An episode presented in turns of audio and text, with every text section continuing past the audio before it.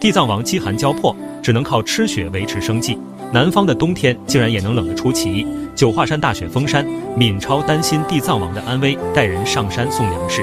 雪后的九华山登山变得异常艰难，几人无奈只能中途返回。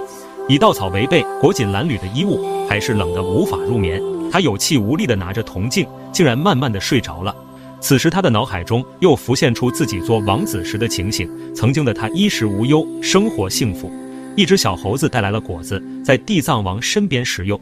醒来后，看着手中的果实，感叹道：“人有善缘，天必从之。”天气转暖后，敏超到山上看望地藏王。之前多次上山，都因为大雪挡住了山上的道路，自己一直担心地藏王缺衣少粮，以至于会很难熬完整个寒冬。